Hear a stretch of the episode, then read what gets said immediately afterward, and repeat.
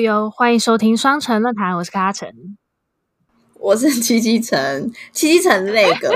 今天呢是七七城久违的阅读分享。怎样？念书多累？最惭愧的是，其实我没有看完，真的太厚，真的太厚。来给你看一下。不会，我们我们就先分享，就是能分享的部分。像之前那个人类大历史的时候，我们也只讲那本书的一半而已。对，我是我是这样想，我是本着希望可以提起大家的兴趣，然后让你们去读，我只揭露大概十二分之一的内容，这样子。哎、欸，不是啊，我觉得这样是 OK，你知道为什么吗？因为上次人类大历史，哎，也没有人敲完要下一集。我要分享的书叫做《背离亲缘》，然后它有一个副标叫做《那些与众不同的孩子，他们的父母》。以及他们寻找身份认同的故事，好长哦。对，我觉得他一定要有这个副标，不然你写背离亲缘，感觉是就是一种鼓励大家，还是叫大家离开父母的小说。但其实这这不是他的意思。哦，说的也是。对，要要有一个副标。然后他的作者叫做安德鲁·所罗门。好，大家可以搜寻一下。没错，我就是有先搜寻一下，看他长什么样子，然后结果我在 YouTube 上面第一个找到影片是他好像，因为他这本书那个时候得了蛮多奖的，然后他就有得到一个什么《中国时报》可能有一个什么，嗯、呃，我忘记什么奖，反正就《中国时报》找他来跟大家台湾的读者们讲的那种感谢词啊，然后他本人他长相是那种就是眼睛很大，然后白人，然后。讲话非常的和缓平稳，我觉得有一种那种宗教台的外国人的感觉，你知道吗？他其实长得有点像那个 BC 演的福尔摩斯里面的华生，就是他是一个眼睛圆圆大大，然后的英国人，有有点类似，有有有，他的眼神是那一种，就是炯炯有神，就你感觉他有深度思考，然后就是。我不会讲，可能就是他可以成立一个宗教，然后我就会加入吧。而且他讲话慢慢的，然后他就是讲英式的英文，然后你就会觉得他是个饱读诗书又有智慧的智者的那种感觉。然后呢，作者就说这本书是在探讨一一个家庭或是一家一些父母怎么去面对在某些方面跟他们有极大差异的孩子。那他这边讲的差异，其实包括肢体上的，比如说，呃，正常的正常可以听到声音的听人生出聋人，或者是正常身高的人生出侏儒，身体上基因上的差异，但也有是，比如说孩子是神童，或是你的小孩是跨性别同性恋者，或是你的小孩犯罪，因为他是写说通常。犯罪者或者比如说杀人犯，就很少是呃歹徒养大的，就是他的父母也是一个很一般的人，所以呢，这这也是一种差异。那他的这一套书，我会觉得更像是一个社会研究，其实是在专注研究这个差异，家庭跟这个一样呃，应该说不一样的两个人或是两种人之间怎么去。搭起桥梁，然后去跨越这个差异的过程。他他着重在过程，比如说去理解呃母亲的感觉，当时小孩的感觉，嗯、呃，或是他们一起做了哪些努力，发生了什么事情，那些事件，就是他不是在聊那个症状啊、呃。你觉得听不见？那你你去上了学，手语怎么样？他不是在问这个，他是去探讨人。人们怎么去面对这个差异？然后他其实，在书的一开始，他已经下了结论，就你不用看到书的最后，他的结论是他觉得不应该去抹杀那些差异，并不是要你要跟我一样，或是我跟你一样，或者是你是聋人，我是听人，其实就是我是我，你是你。就算你有那些不一样，但你就是你。然后你应该去学会欣赏不一样的，就像我是单眼皮。他是双眼皮，那对方可以欣赏我的单眼皮，我可以欣赏他的双眼皮。他不用压着我的头，要我去割成双眼皮。就我们应该去了解这个差异。那这就跟听人跟聋人的差异是一样的，不是因为说呃，诸如他的呃骨骼生长问题，他就应该要去打一些药长高或什么的，就是他他觉得要去欣赏不一样，然后最后要用爱去包容接纳。我觉得这个。跟亚洲社会的，我不，其实我不知道是欧美是不是是这样。通常父母最常讲的就是说，你是我的孩子，你应该也会跟我一样继承我的才能啊，或者是说，呃，我 你是我的孩子，所以，嗯、呃，我是面包师傅，你就应该也要继承我的面包师傅的事业。类似想讲，其实完全一样，因为这个作者就是安德鲁·所罗门，他其实出生在是一个上流家庭。很体面的家庭，所以他的父母，尤其是他的妈妈，是希望他可以像他想象妈妈想象中最棒的孩子那样子。但其实作者呢，小时候就就是他其实是有读写障碍的一个孩子。读写障碍，你其实没有办法变成。就读写不障碍，所以他妈妈的做法就是从两岁开始，花非常多的时间陪他练习。他妈妈自己做很多教具、很多玩具，点来点去吸引他的注意，就是为了可以让他长时间训练读写，去赶上其他人的进度。可是因为读写障碍啊。呃，一般小学啊，他们就是有遇到拒收，就是在这个作者的那个年代，入学是要考试的。但我不确定现在英国的学制是怎么样，但是总之他那时候就是有被拒收。他他的年纪应该现在是五十几岁，要六十。对对对，所以他的年代的确是真的蛮早期，就是那种一九六几年，就是真的是。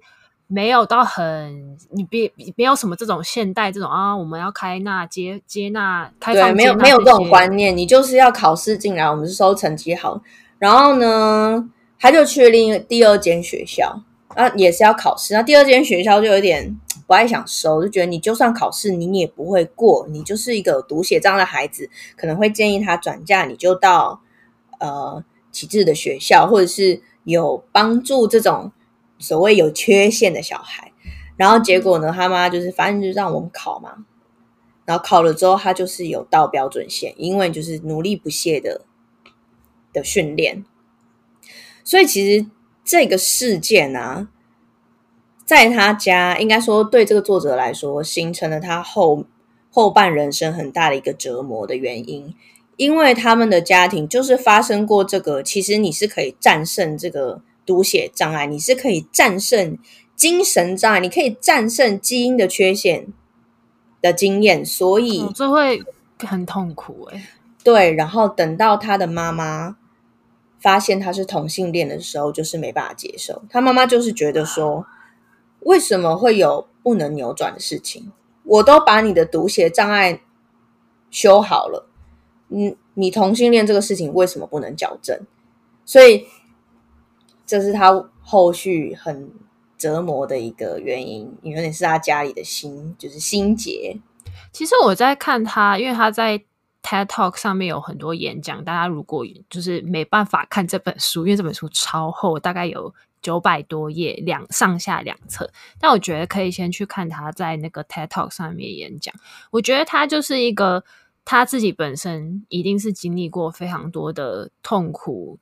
挣扎，然后他自己也内化了非常多的思想，所以你就可以看得出来，他是呃，他有非常多的故事可以分享，然后他都从这些这些痛苦的经历过程，他把他的思想就像结晶出来，然后跟大家分享他是怎么怎么战，哎，不是说战胜，就是说他怎么去面对这些，对，因为我觉得从这个书就是。哎，我我先讲完。刚刚克拉拉有提到说，国外的父母会不会希望小孩子就望子成龙、嗯、望女成凤、继承家业？然后他他应该说他去分析他妈妈，我觉得他能够做到这件事，都是因为他已经走过来了。他在被他妈妈扭转折磨的当下，应该是没办法那么理性啦。他在书里是写说，他怎么去理解他妈妈？他说他妈妈。嗯，应该说社会上给我们很多标签。他妈妈想要当的不是一个同性恋的母亲，他不想要这个这个身份。就是他妈妈其实不是想要控制他的生活，他妈妈是想控制他自己的生活，他想控制他的人生，不是一个当同性恋的母亲。嗯，可是就很遗憾，你如果要拿掉这个身份的话，你就一定要插手你儿子的人生。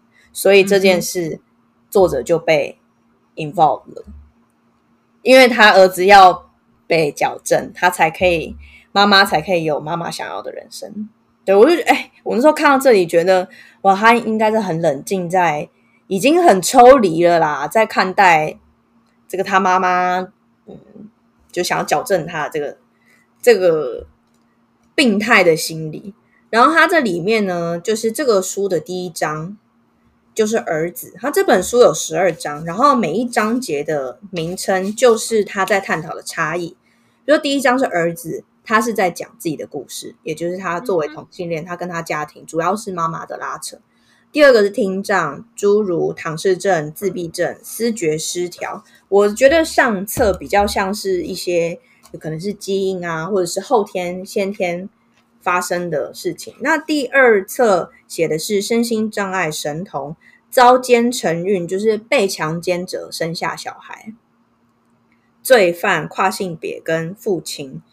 呃，本书的就是最后一章是他自己当上了父亲，有点像书的一开始是他讲他自己的故事，书的最后是他他跟他家庭的和解，然后中间是其他他他十年间做的研究的差异的家庭，各种家庭的故事，他的。书是不是有点像访谈的形式啊？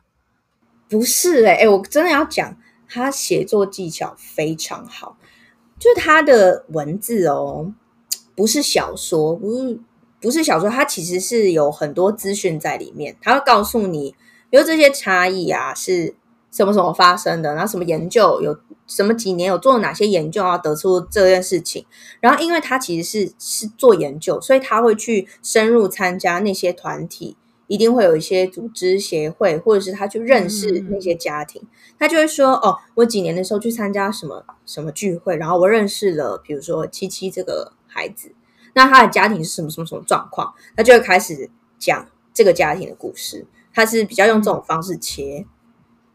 那要承认的是，他的字比较生硬，就绝对不是。就你如果有点想睡觉的话，建议就不要看，就是不口语化啦。对，就蛮硬的，但是就是他写的很好，就他的文笔是非常好。嗯。然后他回到第一章，就是他在讲他自己的故事。有一个我想跟大家分享，就是我看了，我觉得，哎。他能够这样讲，真的是他已经放下。他第一章，他他虽然小时候就知道他自己是个同性恋，可是因为在那个年代，然后在他的家庭的压力嘛，或是你也知道，小孩子其实是他想要得到父母的认同。像他妈妈一直在矫正他这个读写障碍，那对妈妈来说，他是希望有一个所谓正常的孩子。可是对当时小朋友的他来说，他觉得他得到妈妈很长的陪伴，他得到他的关爱。所以小孩子理解的方式是不一样的，所以我就看他，他在青少年时期有很多他自己的一些冲突，因为他希望他的妈妈认同他，他希望自己是个异性恋。当然，他一开始对于同性恋那个意识不是很清楚，他只觉得他没有就是喜欢女生，或者没有要跟女生发生亲密行为。可是他进入青少年，他发现大家好像是这个趋向，他也想要跟大家一样。但他就是就不舒服、不喜欢，或是他也有去买花花公子来看，但就没有觉得好看之类。就其实他有做过很多努力，那为什么他做这些努力？就是他也希望他妈妈爱他。他就举一个例子，他说他小时候跟他弟弟去游乐园玩，然后就遇到那卖气球的，他就问小朋友：“你要什么颜色的气球？”他弟弟就说：“绿色。”他就说：“我要粉红色。”然后妈就马上说。你不是要粉红色，你喜欢的是蓝色，给他蓝色气球。然后他就说：“我我现在喜欢的是蓝色，但是并不是因为我是异性恋。”他的结论是因为他受他母亲的影响很深。我就觉得，哦，他一定是走过一个很很深的母亲的阴影，然后他很渴求那个母爱，然后他。这些事情到现在，他都已经五六十岁，影响他，而且他自自己知道。然后呢，我要分享的是其中一个，他在讲他十九岁的时候，他怎么去做努力要成为异性恋。他说，那个十九岁那一年，他在《纽约时报》上看到一个广告。这个广告呢，就是声称说，好，他十九岁的那个年代，绝对不是像现在这样又有同志大游行什么之类，就是那那种还同性恋是种病的那种年代啦。就这广告就是说，我们代理一种疗法，可以解决你的性问题。然后他就觉得那个时候他的这个问题呢，应该是源于说他太有那种很强的意识，说我不想要女生。所以我应该就解决掉这个我不想要的想法，我应该就可以跟女生在一起，那是他的想法。Uh-huh. 所以他就去找了个医生，这样他说那个地方呢，就是在进行一些咨商，对方希望我们称他为医生，医生也会开处方，但处方是什么？就会呃派给他一些不固定的代理性伴侣一起练习。所以那些女生呢，你也不能说她是。妓女，就她也不是妓女，可是某种程度上来说，她又是妓女，所以是真的要跟她发生关系吗？会有一些作业。好，他说，他说某一次的疗程，他必须要一丝不挂的在地上爬，假装自己是狗，然后他的代理性伴侣假装自己是猫。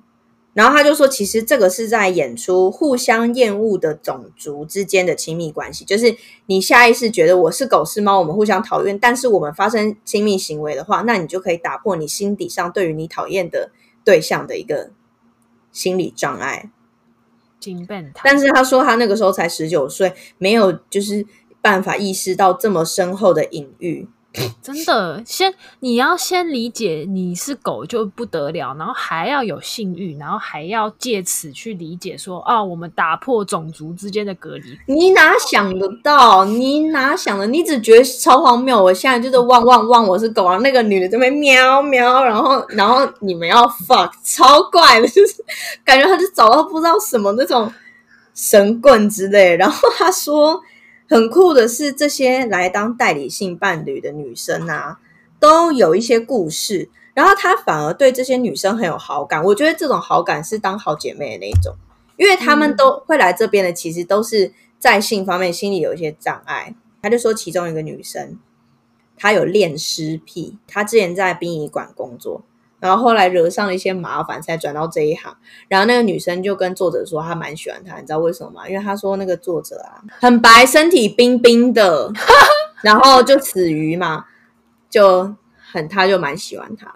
我就觉得很好笑。欸，所以他觉得对他会蛮喜欢这些女生，是我觉得可能是有一种感同身受，觉得说啊，好像就是每一个人都有自己的问题，我不是那个唯一。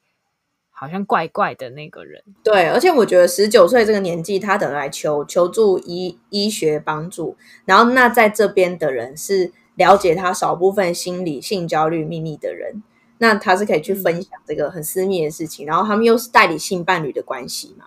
比较亲密，对他，他又而且他又跟你的那个朋友圈没有任何交集，就跟你的本来的生活圈没有交集，就好像透过了一个像告解室一样，你完全可以跟一个另外一个人讲。对，然后叫你做一些荒谬的剧情，是其实我觉得某种程度上就有点用一些搞笑或奇异的方式，让你去面对这个一个你讨厌但不认识的性别。那他他是说，这个些疗程结束之后。其实他就能够很自在的面对女性的身体，然后他之后也确实是有跟一些女性交往。他说他当下是有付出真爱的，可是他本质上没有忘记他更渴望男生这件事情，所以这个疗程是有用的。哦，没有，我觉得应该其实就是。不是就说大家的那个性向，这个是一个光谱嘛，所以他可能就是努力的把他，比如说他是七成喜欢男生，三成喜欢女生，他努力把他那个三成的部分发扬光大，这样子。而且我觉得还有一个很关键，是因为这是在他青少年时期，就是那个时候，除了在探索性之外，他可能也在寻求同才的认同，就他小时候在寻求妈妈的认同，但是到青少年时期是一个同才认同的期间，那。他结识了这一群了解他焦虑的人，所以其实他在那个时候你有交到朋友，我觉得对你的性格养成，或是对自己的一些否定的一些点，其实会起到正面的作用。他就觉得其实他也没有那么大问题嘛，他也是可以跟当猫的女生发生亲密行为，就其实没有没有那么严重，没有那么不一样，所以就有一些帮助。我是这样想啦。而且他把这个故事写出来是蛮猛的。因为他有在 TED Talk 上面有有一篇是在讲说，他的全名很长啊，就类似是说什么哦呃，我们如果在最糟的 the worst moment，我们要怎么样子去过活这样子，这这个是他很长的一个标题。但他的意思大概就是说，如果你碰到这么多困难的时刻，你要用什么样的心态去面对？然后他的他的回答是，呃，铸造意义，建立身份。所以他的意思呢，就是说。我把这些我碰到的困难，把它变得富有意义。因为他的理论是说，如果他说他说人很奇怪，就是如果你在碰到一个无止境或是说没有意义的事情的时候，你就会觉得难以忍受。可是，一旦我们赋予这件事情意义的话，我就会觉得啊，我好像可以撑过这个牢狱之灾，或是说，我觉得我好像可以度过这一切。所以，重点是你要为这件事情铸造它的意义。嗯，然后经由这件事情，你给他了意义之后，你就可以建立自己的身份，就是对、嗯、他其实他的身份是中文翻译，他的英文是 build identity，嗯，就是你对于你自我的认知，所以他就会觉得说，好，这些小时候其实在当时都是一些很丢脸，他觉得好痛苦的过程，可是他把这些事情赋予了意义，造就了说我们现在认识这个作者。他是一个同性恋者，他是在那个年代，他经历过什么事情，有点像独一无二的那个感觉。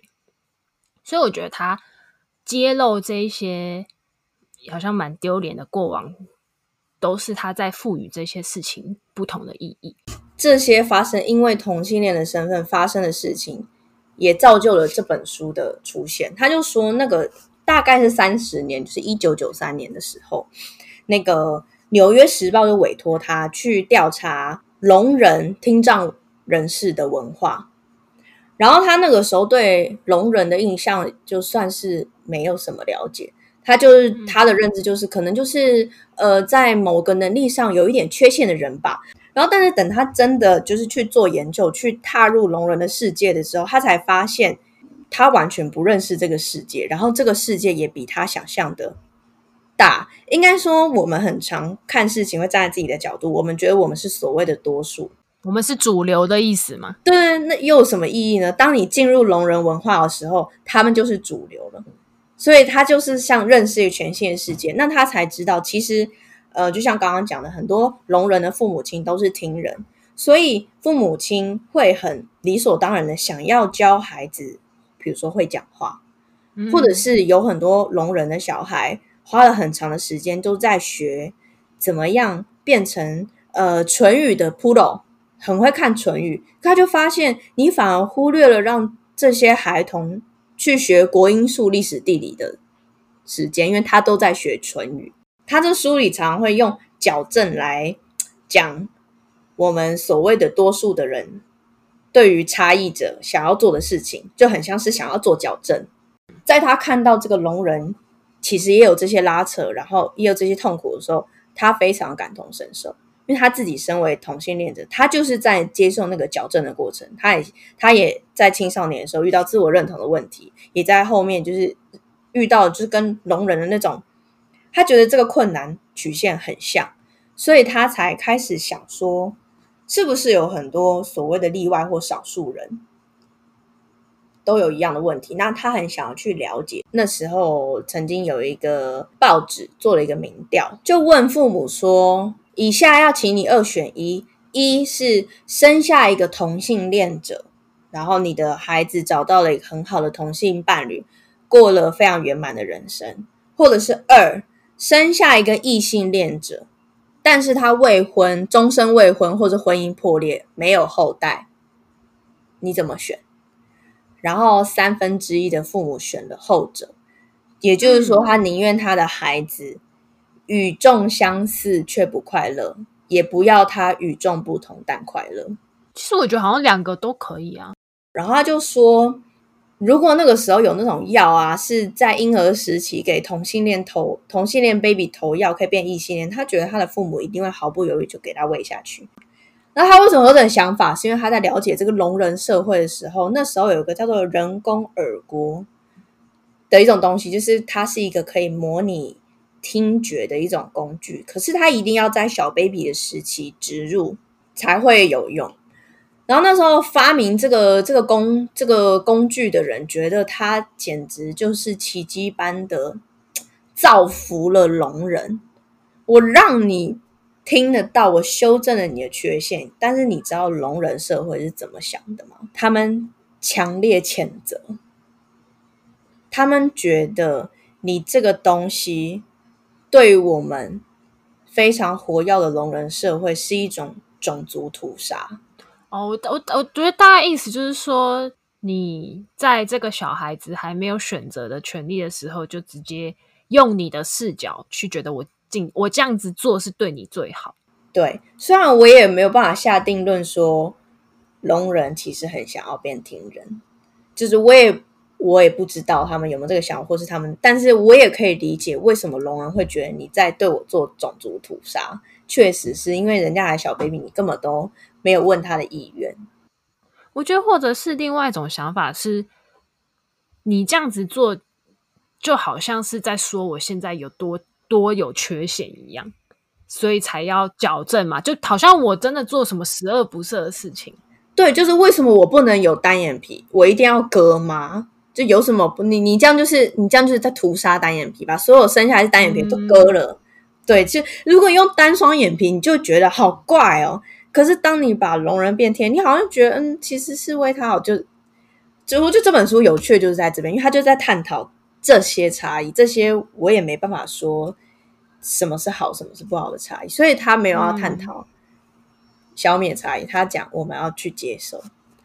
然后他这个作者有一个朋友生下了一个侏儒的宝宝，然后那时候他的朋友就很迷茫。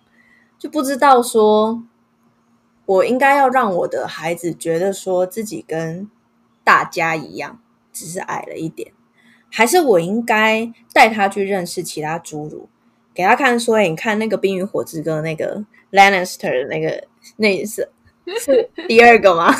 忘记他是是老二，对不对？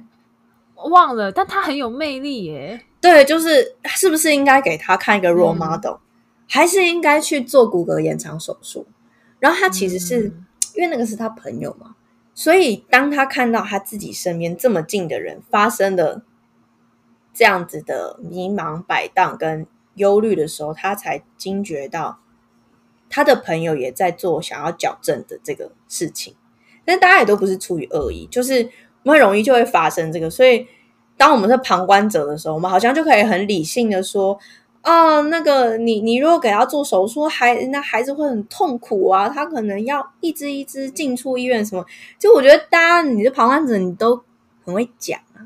可是当你身为当事人的时候，其实你你要你要怎么去做这些所谓正确的抉择？所以他就想要去了解，那每一个家庭是怎么去面对这样子的巨大的差异，然后做出一个。爱的选择。那我觉得，其实比如说刚刚听到同性恋，就是作者自己身为同性恋，然后他他的妈妈的反应，你就会觉得说啊，太不合理了吧？有什么必要这样？嗯、可是，好，如果你换成像你说所谓的侏儒，所谓的听不到，就是我觉得最后父母的观点大概都只是想要让小孩子在这个主流的社会里面过得比较轻松而已。同性恋，因为你会在社会上面受歧视，那、当然那是因为现在社会比较能包容，所以你可以接受。所以大家父母的出于的点，就是想要小孩子过得比较轻松嘛。对，我觉得大家都是出于在意啊，因为我很在乎，所以我想要给他我认为是好的东西。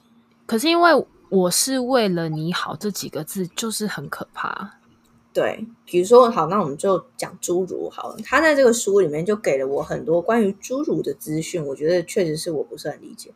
他说侏儒啊，其实没有集中在地球上的哪一个区域，也就是不是说你住的比较南，或是纬度比较高，侏儒的那个数量比较多，没有，它就是一个基因的、嗯、的突变这样子。嗯，然后他就说，在政治正确的美国，唯一允许的歧视就是侏儒歧视。我就觉得讲的很好，但好可怕哦。对，就是很可怕。然后，但你你把它写出来的时候，你就会发现，好像是大家很在乎黑人的权益、黄种的权利。但是，当你讲是侏儒的时候，马上啊同情。但为什么要这样？他就说，他说，要是你说孩子心脏有个洞，大家会说，哎，可是你可以治好，对不对？但如果他跟他说，你们将来生下的孩子是个侏儒，通常父母的反应都是一脸嫌恶。我觉得就是这这其实是有一点视觉上面的歧视啦。侏儒的这个差异就是在外表嘛，它是外表是身就是身体这个躯壳是最大的差异点，所以呢，呃，就会那个歧视就变得很直接，然后大家还无感。比如说，大家会觉得侏儒应该跟侏儒在一起，会觉得这是某种门当户对。那也确实，假设你是一个侏儒，你跟一个正常身高的人在一起，会压力比较大。那位侏儒会压力比较大。嗯、然后，比如说走在路上，侏儒的话，大家就会狂看，就真的很像看到小精灵的那种感觉，你就狂看，就有一种来看的，我没看过呢。对的。这样目瞪口呆就很奇怪，我觉得这对我也不知道为什么你你为什么不会觉得你的眼神很有点冒犯到别人？不知道。然后其实侏儒呢，它基本上成因都是骨骼发育的问题，通常是软骨异常。然后你软骨异常就会导致你的身体四肢短小、大头，但是躯干正常。中世纪到十八世纪这么长这么多。几百年时间，大家普遍认为生出怪胎，也就是侏儒，是代表女性欲求不满、满心淫私邪念，才会导致婴儿畸形。很瞎吧？超级 听不懂。我就觉得哇，那个年代为了要打压女性，真是什么故事都掰了出来。而且你这样讲，我就突然想到，以前不是最刻板印象就是侏儒会在被放在马戏团里面，就是给人家看吗？那这种对啊，可怕。对，然后比如说，但是其实现在还有，那是侏儒某一个就是工作，某某一某一种行业，就是在马戏团表演，或者是去电影里演小精灵嘛。应该说以侏儒群。看这样子的事情也有两种，有一种是觉得我很开心，我拿得到一个精灵的角色机会，嗯嗯，我可以因为精灵而上台。但有另一种人就觉得，你为什么要要我演精灵？加加重刻板印象吗？对对对对对对对。但我觉得，当然对我来说就是个人意愿呐，只要他有意愿都可以啦。就通常应该说，本书所提到的所有差异，大家都觉得是一种病。你要去治它，那其实侏儒根本不是病，它就是它。可是你要去接受这个，它就是它，其实不是这么容易。对啊，因为我觉得就像刚刚讲的说啊，说在路路上看到侏儒，你就会忍不住想要多看一眼。因为我觉得这就是一个我也难以抗拒，我就是哎看到会看一下。但当然这些都是要靠我们后天互相沟通哦，我比较了解他，他也比较了解我，然后我就可以就是用尊重他的方式去看待这件事。所以我觉得大家也有点是因为就很少看过啊，嗯，就会想看一下啊。然后像你刚刚不是说那侏儒去去马戏团工作嘛？他就说，我跟你讲，直到现在都还有有一种运动叫做抛侏儒。嗯，我觉得真的是很贱呢、欸。有种运动像，像小丑拿球，然后这样这样抛抛抛抛抛，是吗？不是不是不是，是把侏儒绑上安全带，然后由某个身高正常、挂号通常还醉醺醺的人。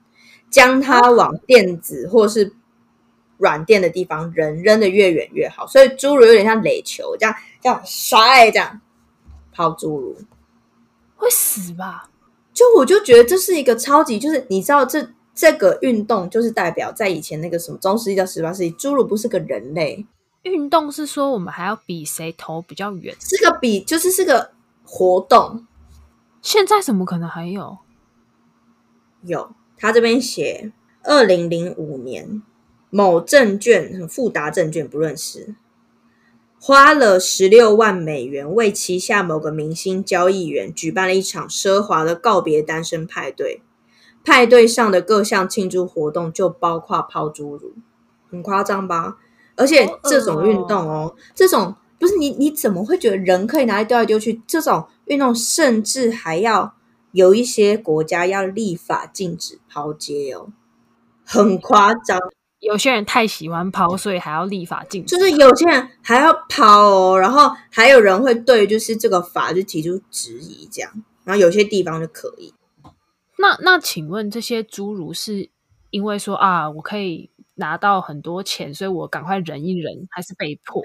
对，就是会愿意去被抛侏儒的侏儒，通常是缺钱。然后其实这个运动对侏儒是有生命危险的一个运动，因为我也是看这本书才知道，侏儒除了身材跟我们不一样之外，其实因为他的身材有异状，所以他的。身体疼痛是不断的，他其实是各种大病小病一直发生，所以侏儒通常会一直进出医院，一直开刀，然后他们的骨头、啊、就是他们就是骨头出了病变，就出了状况，所以他的骨头是经不了撞，经不了你冲击，然后你还给他抛，所以他其实你抛侏儒，他掉下去，他的那些被撞到什么都有可能造成他日后。很严重的病痛，又或者是可能会有生命危险，所以这对于侏儒来说是非常危险的运动。对，但是就是就像你说，有人办，那就表示有有人去被泡，那因为缺钱，就很现实。因为他们的生活就，我觉得这很像恶性循环。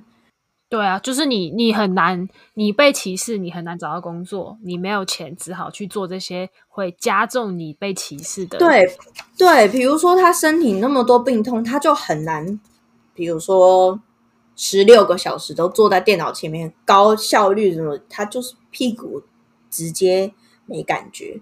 哦，而且他要花比较多医药费吗？对，所以他就是只能说真的很困难，不是不是开玩笑的。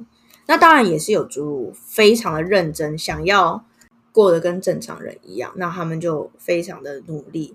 然后在里面我特别有画了一句话，是某一个侏儒的母亲在讲她的女儿，她说：“我希望她的人生之路不要那么陡峭，却也很高兴她优雅的攀越了高峰。”我就觉得讲的好好，就是。就是他的母亲真的很爱很爱他，然后他的女儿也很努力的活他的人生。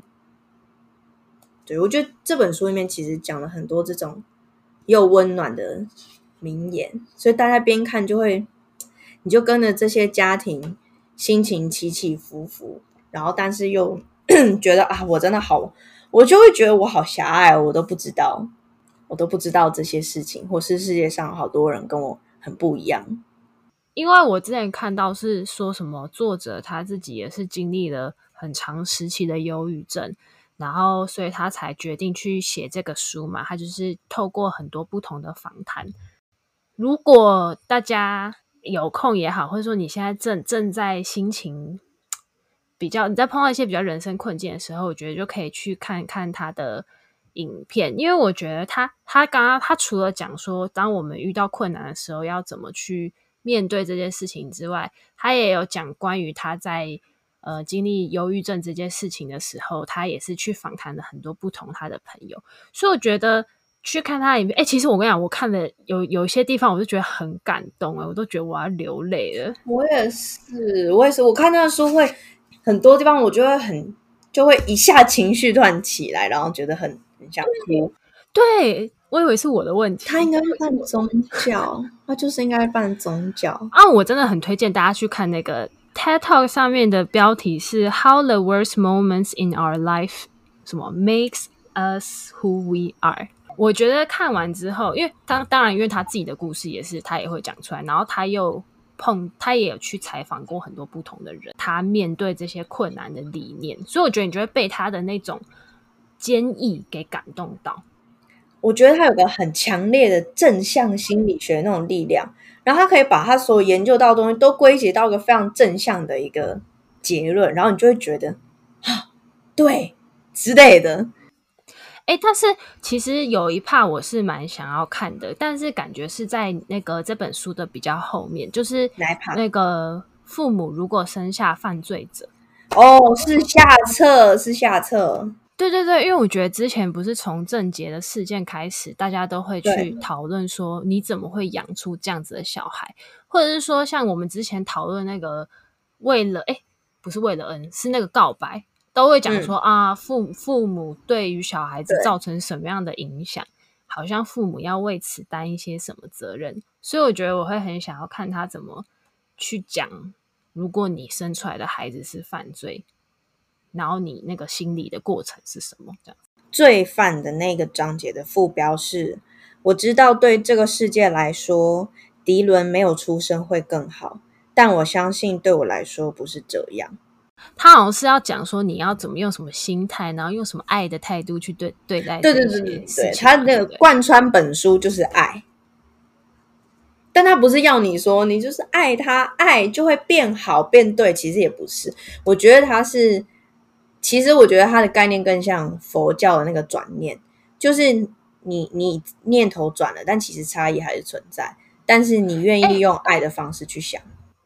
你真的很了解他。他在演讲里面他也讲到一个这个，他说他有一个佛教徒朋友跟他讲说，大家都会以为所谓的极乐世界是你去了极乐世界之后，你就会得到最大的快乐。他说这件事情是不对的，为什么？因为如果你每一天都在过很快乐的事情的话，你一定会跟你以前的快乐事情去做比较，那就会造成阴影。所以不可能你每天都做什么很快乐的事情，叫这这个叫做极乐世界。